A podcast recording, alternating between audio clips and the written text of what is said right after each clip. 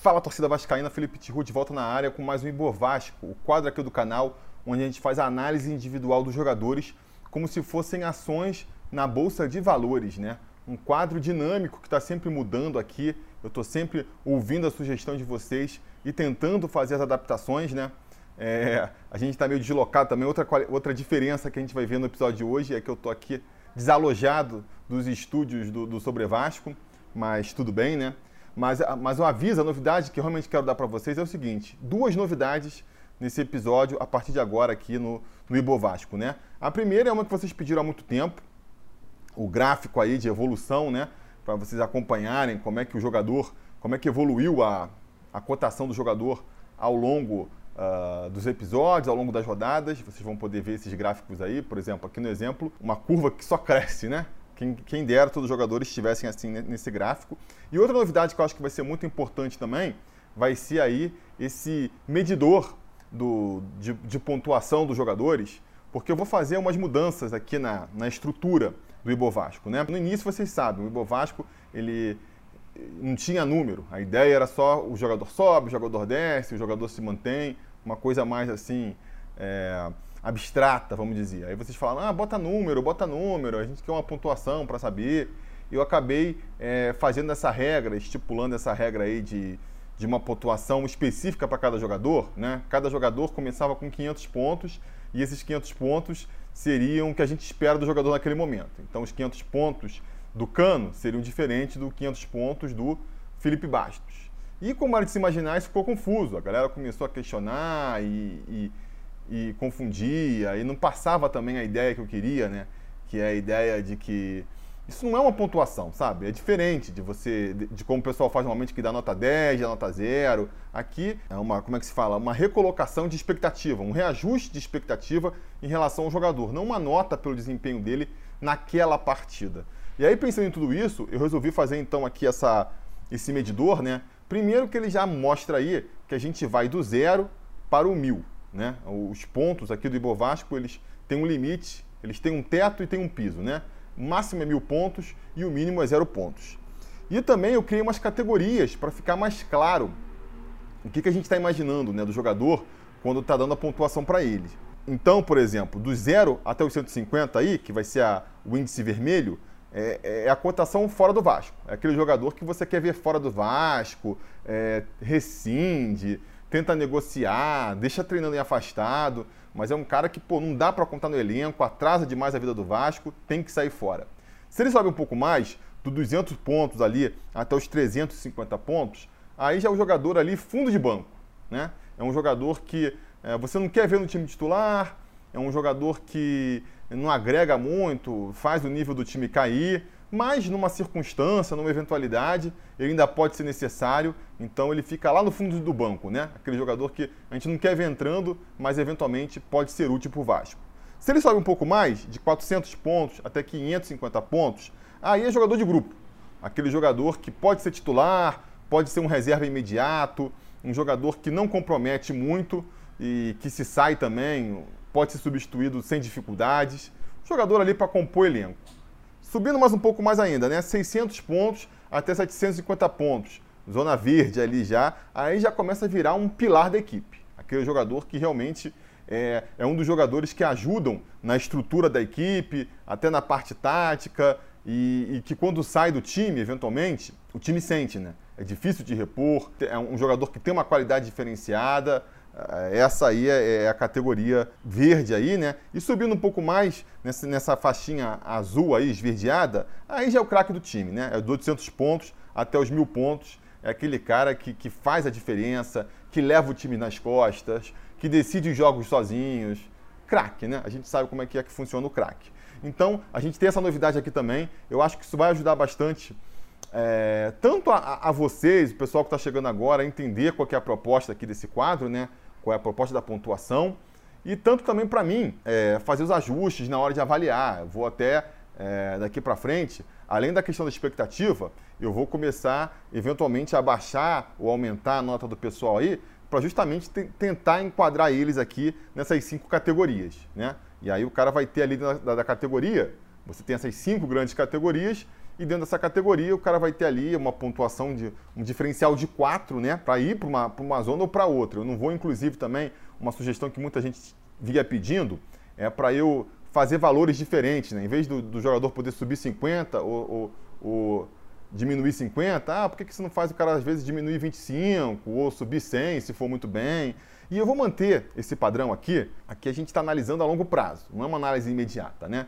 Acho que é, essa cotação aqui até vai ajudar nisso, porque, por exemplo, vamos supor que tem uma partida em que o Ribamar destrua, ele faz três gols, é o craque da partida. Nas análises normais de nota, o cara vai ganhar 10, com certeza ele vai ganhar 10.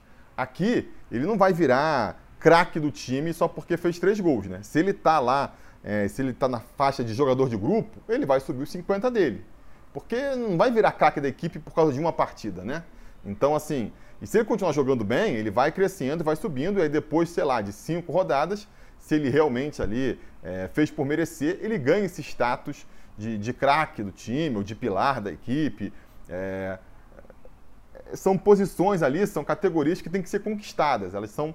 É, a gente aqui, eu sempre defendo isso, não dá para avaliar jogador por uma partida, não dá para sentenciar que o jogador é bom, é ruim, por uma partida por poucos jogos. Então, eu acho que o Ibovasco aqui reflete isso, né? Ele tem que ser consistente, ele tem que ir galgando ali posições ao longo do período para poder ganhar o título ali, eventualmente, que ele merece. Faz sentido para vocês? Espero que sim. Vamos ver como é que a gente já funciona aí, né? Com, esses novas, com essas novidades no canal. Antes, claro, vamos anunciar aqui também é, o gato mestre da rodada, o grande vencedor aí da rodada, que foi o, o Nicolas Marins, que apostou contra aqui no gato mestre, a galera que está sendo aí, é, que não aderiu ao ramonismo, né? Tem sido mais pé no chão, mais conservadora, tem se dado bem.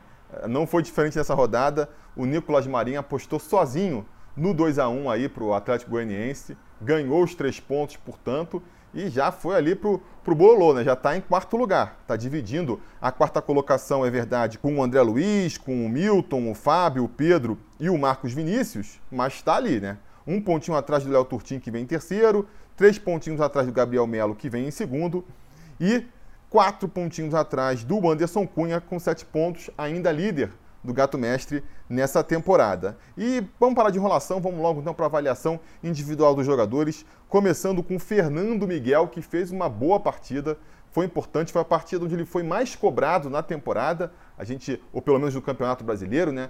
A gente, no preleção, eu, eu falei do meu desejo de ver, de não saber se ele estava num dia ruim ou não, né? Que eu não queria ver o Fernando Miguel sendo testado, foi justamente o contrário. Foi aí a partida dele no Campeonato Brasileiro, em que ele teve que fazer mais defesas e, e foi bem, em grande parte delas. Né? Fez umas duas, três defesas ali difíceis, acho que ajudou a, a gente a sair no 0 a 0 no primeiro tempo.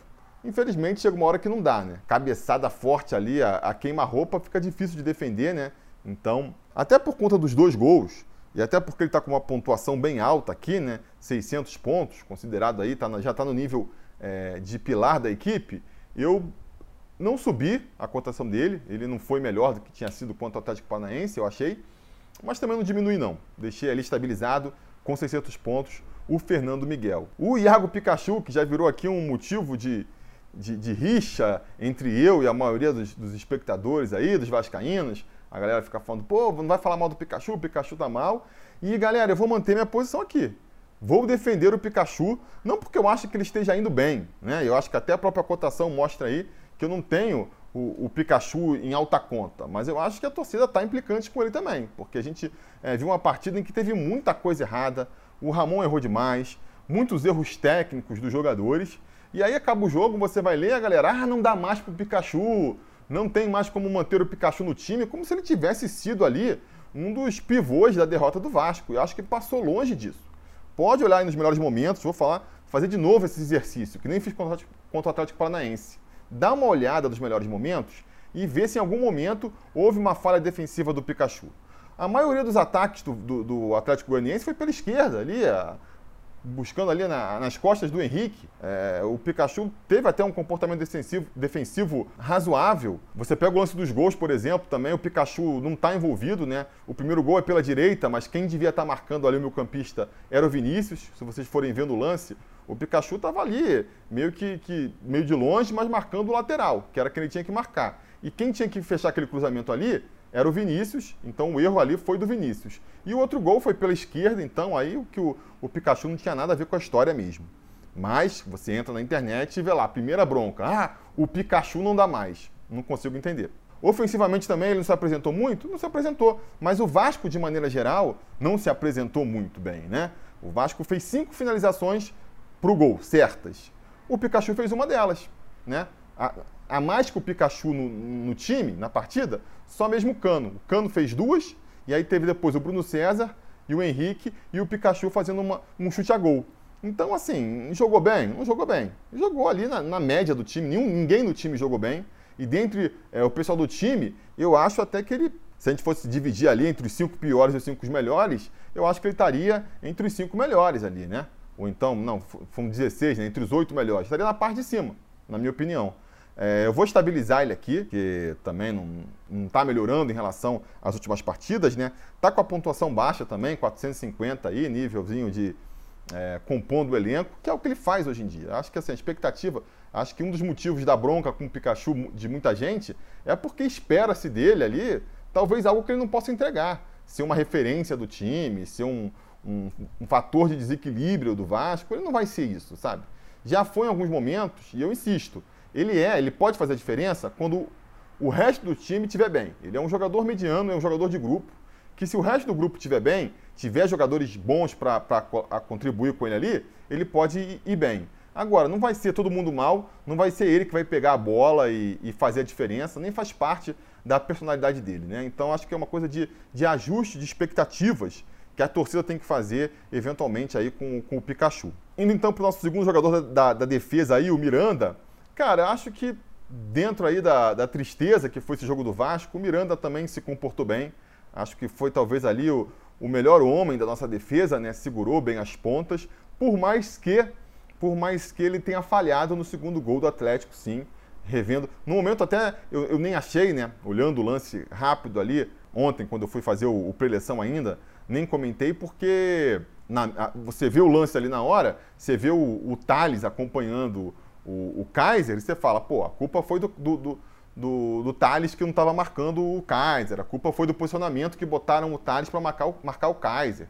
Mas depois, se você vai ver o lance ali na, na, na saída, na hora do cruzamento, você vai ver que é o Miranda que devia estar tá marcando o Kaiser, né? Ele já está meio afastado e aí, é, quando a bola vai chegando perto da área, acaba que o Thales larga o seu marcador para tentar marcar o Kaiser, mas aí chega, chega por trás, né? O Kaiser, nos dois lances, o Kaiser já é um, um jogador baixo. E ele nem precisa pular para dar cabeçada. Isso mostra como a defesa estava mal posicionada, como teve erro aí, acho que foi até individual mesmo, né? Nesse caso, o Miranda, se ele estivesse acompanhando o Kaiser direitinho, ele ia estar tá na frente do jogador. E aí ia conseguir fazer o corte.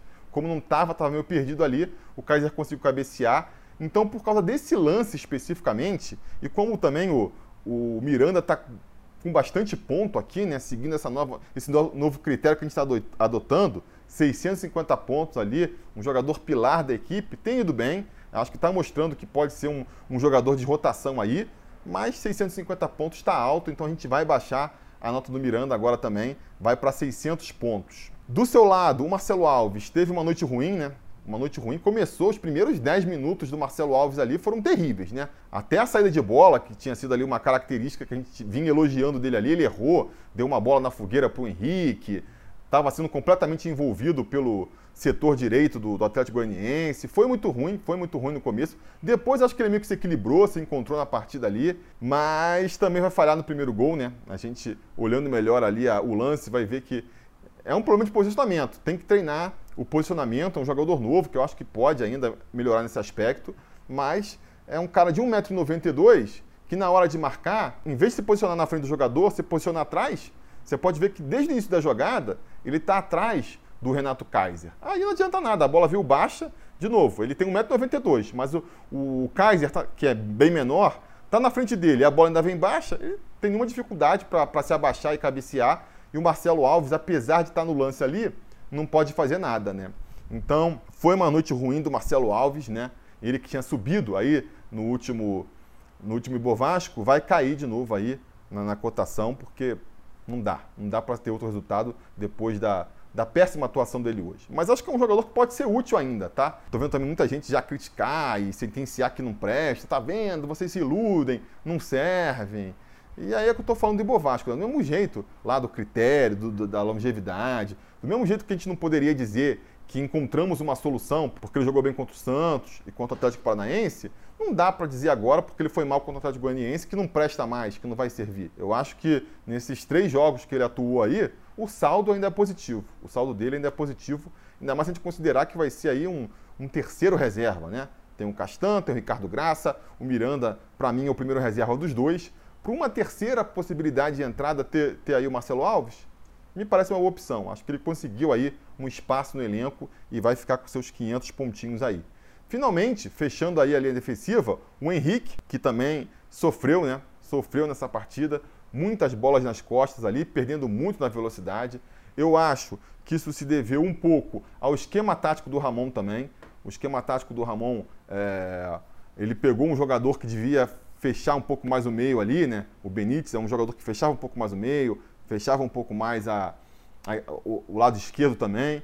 E aí você pega e, e troca ele pelo Bruno César, que vai jogar lá na frente como segundo atacante, sem voltar, sem fechar ali o meio. O Thales também, ele está tentando se adaptar e virar um marcador, mas está longe ainda de ter talento para isso. Então o setor esquerdo ali ficava completamente desguarnecido. A gente via muitas vezes o Henrique tendo que subir lá no meio campo para tentar fechar um pouco o setor. E aí com ele lá na frente, pô, é, abre um espaço lá atrás para meter bola nas costas, né? E o Marcelo Alves teve dificuldade de fazer essa cobertura também.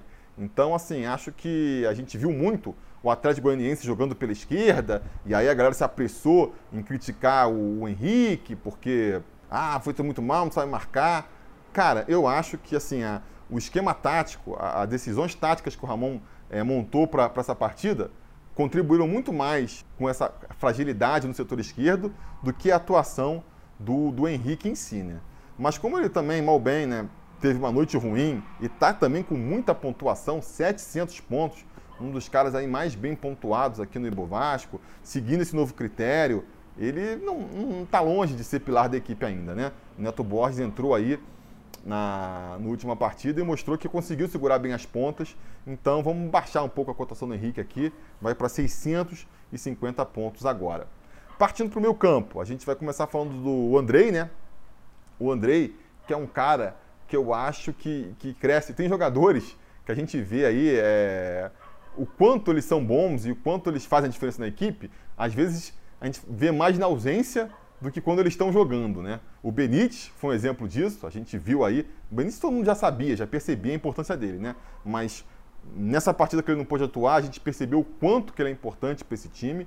E o Andrei também está nessa, nessa categoria. Acho que o Andrei mais, porque como ele é um jogador que está sempre arriscando, sempre tentando ali a melhor jogada, mesmo que a situação seja um pouco complicada, isso acaba fazendo ele errar lances ali, né? Às vezes ele erra um passe, tenta um drible e não consegue, a galera pega muito no pé dele por conta disso, às vezes cria-se ali a impressão de que ele não é importante para o time. Mas a gente viu contra o Fluminense, quando ele não pôde jogar, a diferença que ele faz, e a gente viu também ontem, né? Primeiro, se desdobrou em mil no primeiro tempo, para tentar ali segurar as pontas do meio campo, porque tinha o Felipe Bastos que não marca nada, o Bruno César lá na frente, o Carlinhos tendo que ser ponto e voltar para recompor, o Thales também. Então, assim, sobrou só para ele ali tentar segurar o meio campo e tem, tentar coordenar a saída também. E ele é um cara que se entrega muito, então até por conta disso tomou duas pancadas ali no primeiro tempo, que acho que foram, assim, é, decisivas para ele não aguentar e no comecinho da segunda etapa pedir para sair.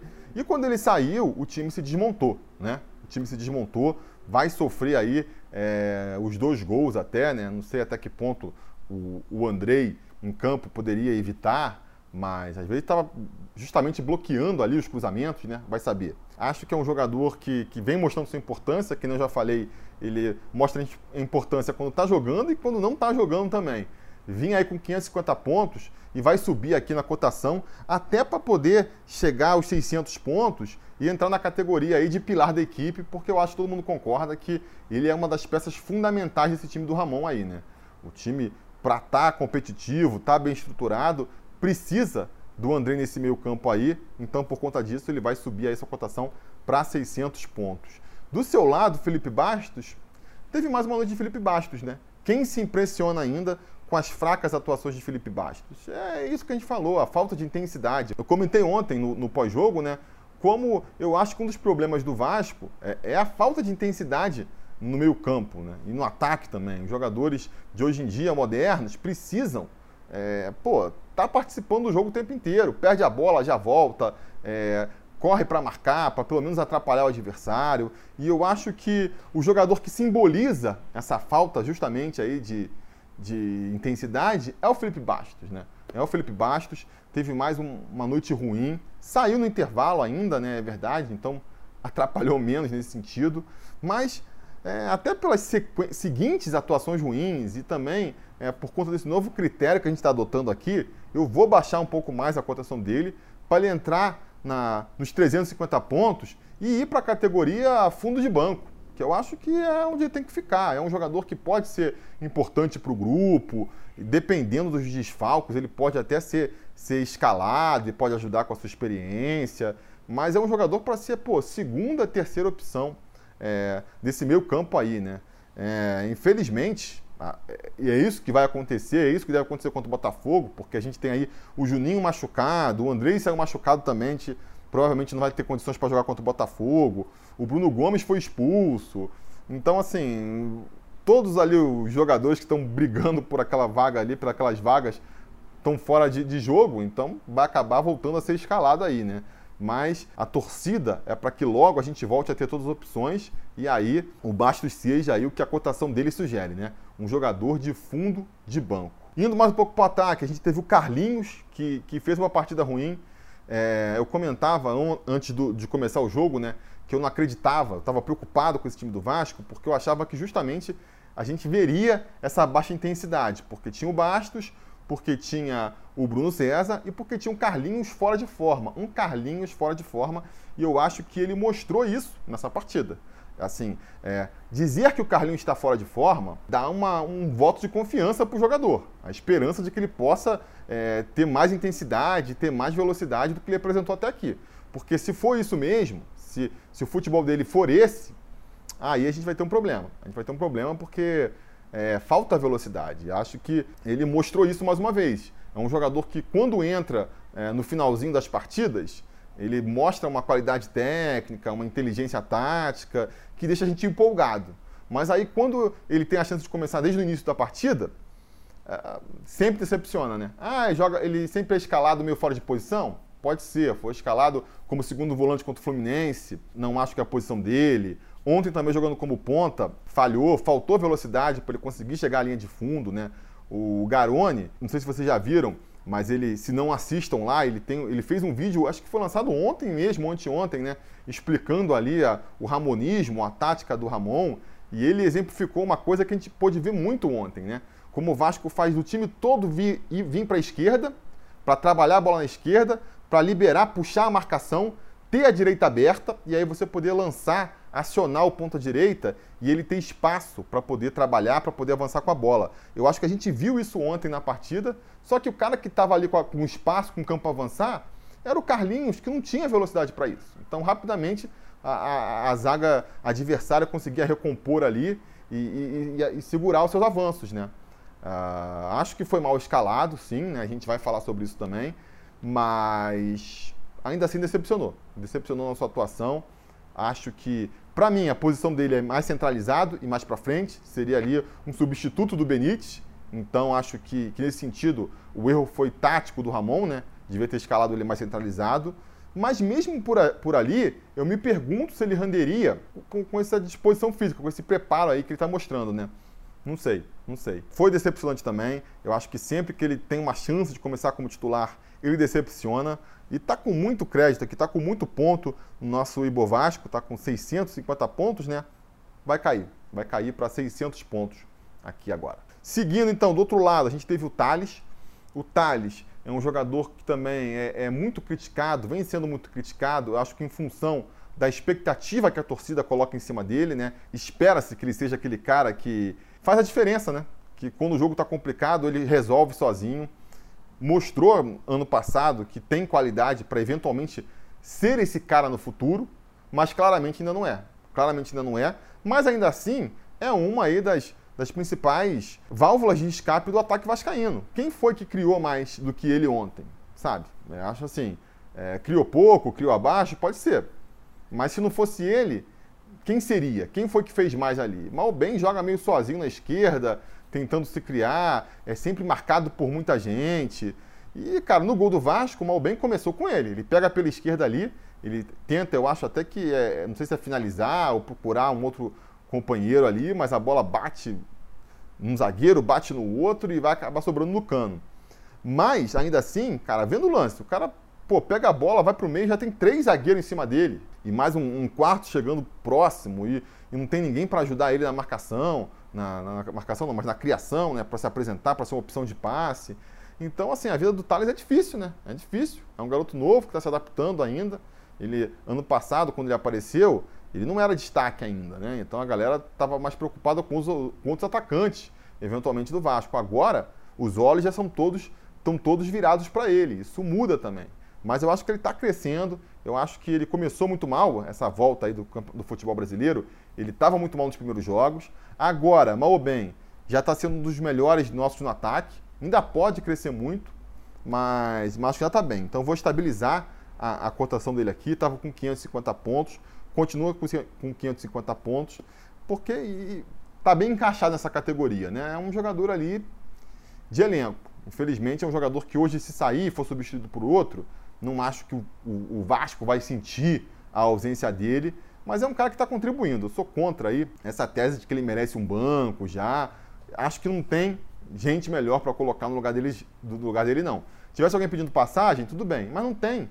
Dá chance para ele, deixa ele se adaptar aí é, essa nova realidade, deixa ele pegando o ritmo de jogo. Eu acho que é o que a gente tem de melhor para apostar ali no setor. Seguindo então mais para frente, a gente tem o Bruno César, que teoricamente teria substituído o Benítez, mas você pode ver aí pelo, pelo esquema do Vasco que ele jogou como um segundo atacante, né? jogou lá na frente, é, paradão junto com o Cano. Isso criou um rombo no, no meio campo do Vasco, que o, que o Atlético soube explorar muito bem. Não converteu né, é, é, esse rombo no meio campo ele não foi compensado por um ataque mais efetivo do Vasco, muito pelo contrário. Acho que até contra o Atlético Paranaense, quando, quando o Ramon fez um esquema tático parecido, mas deixou o Thales com essa função, eu acho que foi melhor. O Thales mais flutuando perto da área, mais próximo da área, para mim faz mais sentido. Acho que se fosse para optar por essa tática, teria que ser de novo apostando com o Thales como sendo esse segundo homem e não o Bruno César. Agora, Acho também que a culpa não é dele, né? Se está sendo escalado ali, a culpa não é dele. Se a, a, escolha por essa tática foi do Ramon, ele tentou fazer ali o que ele pode fazer. É um jogador técnico, é um jogador que, com a bola nos pés, sempre pode criar alguma coisa, vai até dar aquela bola para o Henrique, né? Fazer uma daquelas cinco finalizações que a gente falou. Ele mesmo vai tentar uma finalização depois. Então, assim, buscou, dentro das suas limitações, fazer o que era possível, né? E fez o que se espera dele também.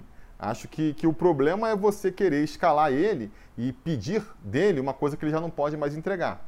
E aí a gente vai fazer esse balanço aí, é, de novo, entre a intensidade do jogador e a técnica. Será que um jogador técnico, que realmente tem uma qualidade diferenciada, sem a intensidade, ele ainda pode ajudar no futebol moderno? Eu acho que o, que o Bruno César mostra que não. Ou que só pode ajudar em condições muito específicas, né? Mas enfim, fez o que se espera dele. Eu não espero nada muito além do que ele fez nessa partida aí. E por isso eu vou estabilizar ele aí com seus 550 pontos. É mais um jogador ali de, de elenco, né? Que pode ajudar. Que o Vasco vai ter que, independente de qual seja o treinador, vai ter que arrumar um lugar para ele aí na, na, na, equipe, no circo de, de, rotação aí, porque é um jogador que tem um contrato longo com o Vasco ainda, é caro, não dá para simplesmente afastar e dizer que não serve mais, né? Então, é, vai ficar estabilizado aí. Finalmente, fechando aí os 11 que começaram a partida, Germancano, né? O que falar de Germancano é, se a gente está lá em cima, na parte de cima da tabela ainda, é muito em função do argentino, que consegue ali, nas poucas possibilidades que tem, fazer a diferença. Quase que ele arranca na unha um pontinho pra gente na partida de ontem, né?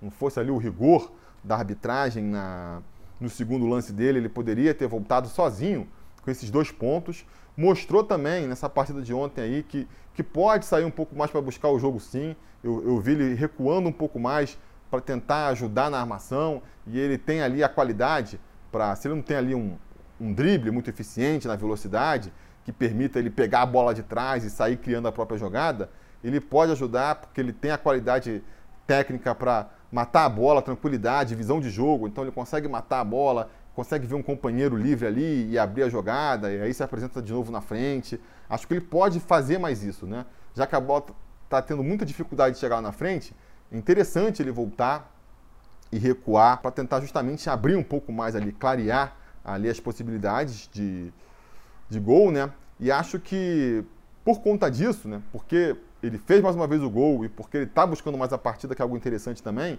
ele vai aí é, subir aqui na cotação, é definitivamente um dos pilares da equipe, então vai subir para 650 pontos e vai ganhar o selinho também de craque da partida. Para mim foi quem, quem mais jogou e é o cara que poderia ter arrancado um pontinho para a gente, que nem eu comentei aí, né? Não fosse a questão do VAR, que eu acho, cara, que assim no frigir dos ovos fez certo. Se você for olhar o lance, muita gente está falando que foi pênalti.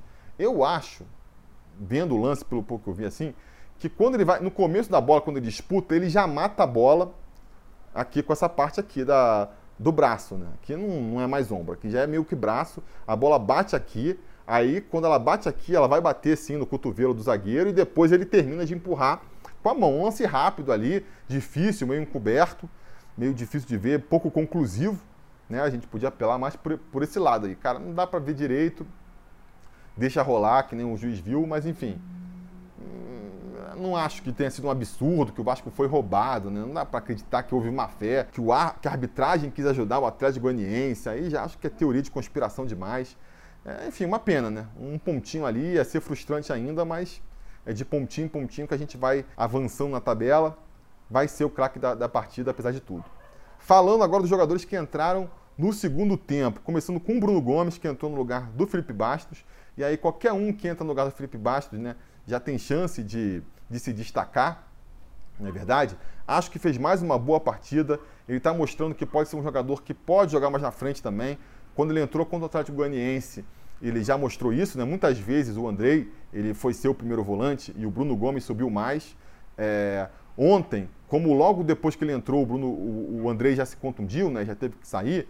O Marco Júnior ficou mais como primeiro volante e ele foi fazer mais ali, jogar um pouco mais avançado e mostrou que tem essa qualidade também. É uma pena, né? Ele já poderia estar com duas assistências no campeonato, porque foi ele, foi dele a bola pro, pro Ribamar no, no jogo passado, que a gente teve o gol cancelado, e foi dele também o passe pro, pro Cano, né? No gol que foi anulado dessa vez. Então, assim, é um jogador que todo mundo aposta que mais cedo ou mais tarde vai ganhar essa titularidade. Eu até poderia subir a cotação dele aqui agora.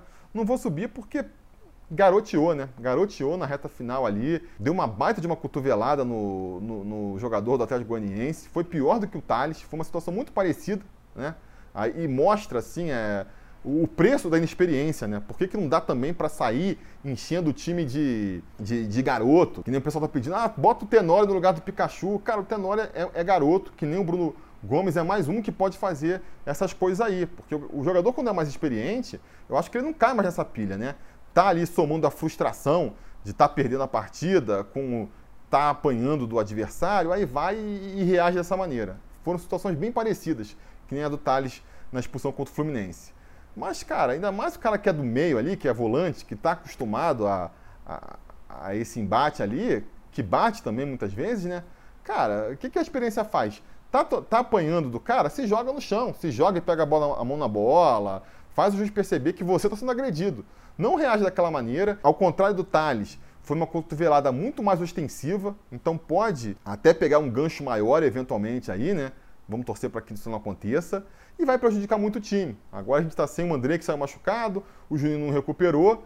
Perdemos também o Bruno Gomes, vamos ter que ir de novo de, de Felipe Bastos no jogo contra o Botafogo e se bobear até de primeiro volante, né? A gente espera que não, mas pode acontecer. Então, só por conta dessa besteira que ele fez no finalzinho da partida, eu vou manter mais uma vez ele com seus 550 pontos aqui no Ibovasco. Quem também entrou no intervalo da partida foi o Vinícius, no lugar do Carlinhos, né?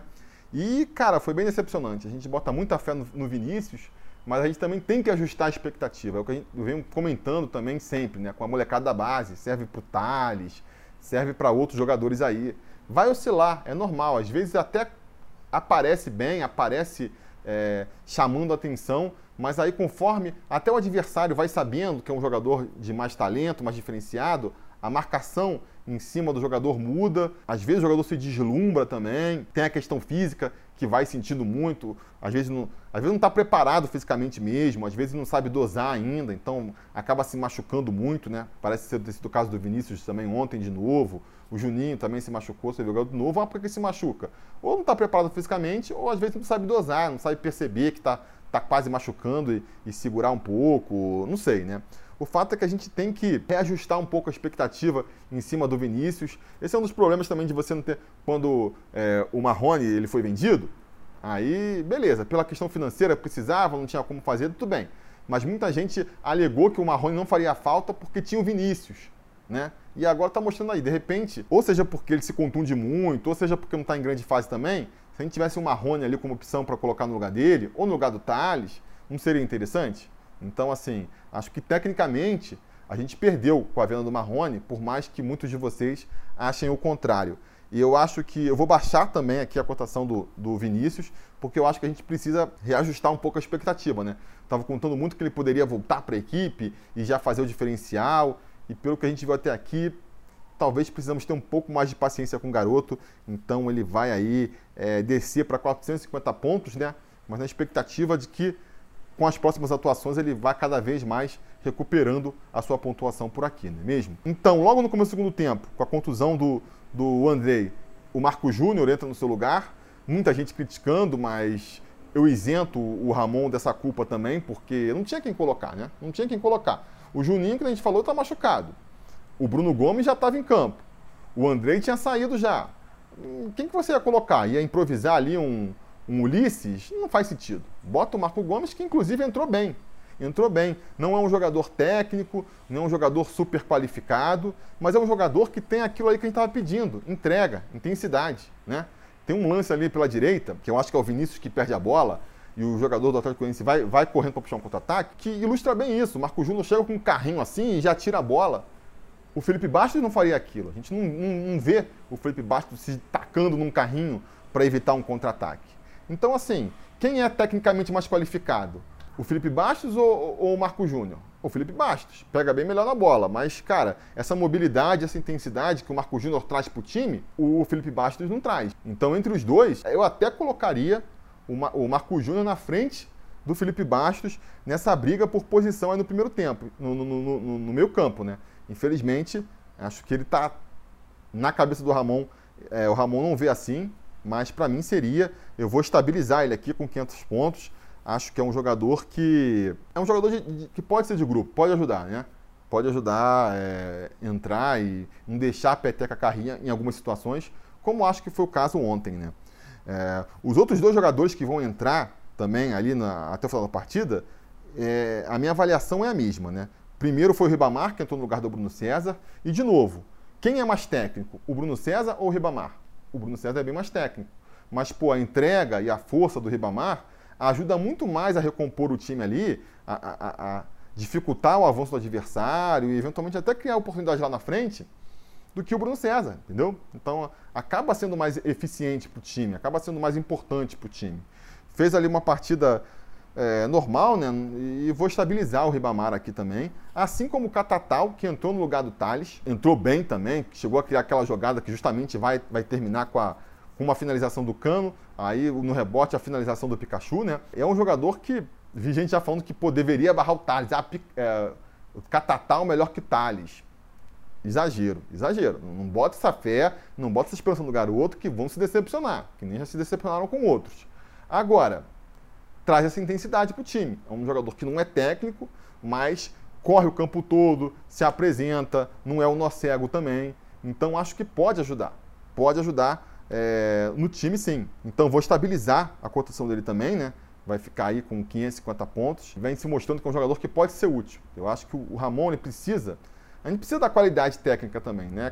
Claro, não adianta ser um time só aguerrido é, que não consegue criar nada. Mas o, o, Ramon ele precisa dosar um pouco melhor isso aí e precisa botar um pouco mais de intensidade nesse time também. Não dá para começar um jogo com Felipe Bastos e é, Bruno César junto. Então vamos já até começar a avaliar o Ramon aí, que eu acho que fez muitos erros, né? Acho que nem tudo ele tem culpa. A gente não pode culpar ele por ter poupado o Benítez, porque a gente não sabe. De repente foi ali é, uma decisão do departamento de fisiologia que falou: ó, se você botar o Benítez agora, a chance dele estourar é grande. Quer arriscar? Aí ah, não é para arriscar, então não faz sentido. Né? Que nem eu já falei, tem que escalar o Felipe Bastos, eventualmente, o Bruno César. Cara, é o elenco que o Vasco tem. Não dá para dispensar. Ah, não quero mais Pikachu, não quero mais Bruno César, não quero mais é, Felipe Bastos, Marco Júnior. Vai escalar quem, cara? Vai escalar o time do Sub-20? Não dá, você tem que. É, o elenco do Vasco é esse, não dá para dispensar todo mundo. Não dá para contratar, o Vasco precisa contratar. Claro que o Vasco precisa contratar. Agora, o Vasco pode contratar? A gente não sabe, pelo visto, não. Então, é, é com essa galera que a gente tem que ir aí. Então, essa culpa eu não boto no Ramon, não. Agora, tem erros básicos que todo mundo sabe que não dá para cometer, né? Pô, escalar Bruno, Bruno César e Felipe Bastos juntos, dois jogadores que não correm, de muito baixa intensidade, não dá, não dá, né? É, acho que falta até um pouco, o pessoal tá me falando que ele, ah, o Vasco é reativo, é covarde, joga... Não, não acho, acho que está sendo ousado até demais, entendeu? Não dá para botar o time para frente. Ah, vou botar o Bruno César lá jogando como segundo homem para ganhar. Cara, não temos elenco para isso. O aproveitamento do Vasco está sendo até bom, é um aproveitamento de campeão até aqui, mas, mas o time, o elenco não é isso, entendeu? Tem que ser um pouquinho mais precavido. Devia ter fechado um pouco mais o time ali. Vamos ver, vamos ver se, se ele aprende, né? Parecia que tinha aprendido contra o Santos ali, depois, né? Depois do jogo contra o Fluminense, mas nesses jogos em casa eu acho que ele já já mostrou que não aprendeu bem ainda. Vamos ver contra o Botafogo. Vamos ver como vai ser a postura dele contra o Botafogo. Eu acho que ele traz novidades táticas para o time, sim. Tá, tá, com um saldo muito mais positivo do que negativo ainda. Já vi gente também falando, ah, não serve para nada, deu sorte até aqui. Não, acho que ele trouxe muitos benefícios para esse time do Vasco, sim. Tá tendo um pouco de dificuldade na hora dos desfalques, né? Acho que ele pensou uma boa tática para o time titular, mas quando a gente começa a perder as peças do time titular, ele ainda não está sabendo muito como se comportar e como reagir. Vamos torcer para ele aprender e já mostrar isso contra o Botafogo aí, mas para essa partida agora, né, para esse Bovasco aqui, ele vai cair na cotação e vai de novo receber o selinho aí de pior em campo, porque eu acho que, se você for reparar, o Carlinhos foi mal, mal foi, mas foi mal porque foi escalado errado na ponta direita. O Bruno César foi mal? Foi. Abriu o meu campo? Abriu, mas por uma decisão tática do Ramon. O, o Henrique ficou tomando bola nas costas? Tomou mas porque tinha que ir lá para o meu campo para tentar é, tapar o buraco no meu campo. Aí deixa o Marcelo Alves, que é um mau zagueiro, não é, mas não é um Castan ainda, deixa ele exposto, acaba fazendo uma má atuação também. Então, se a gente for pegar a avaliação dos jogadores aí de maneira geral, é, muito da má atuação deles se explica por decisões táticas erradas do Ramon.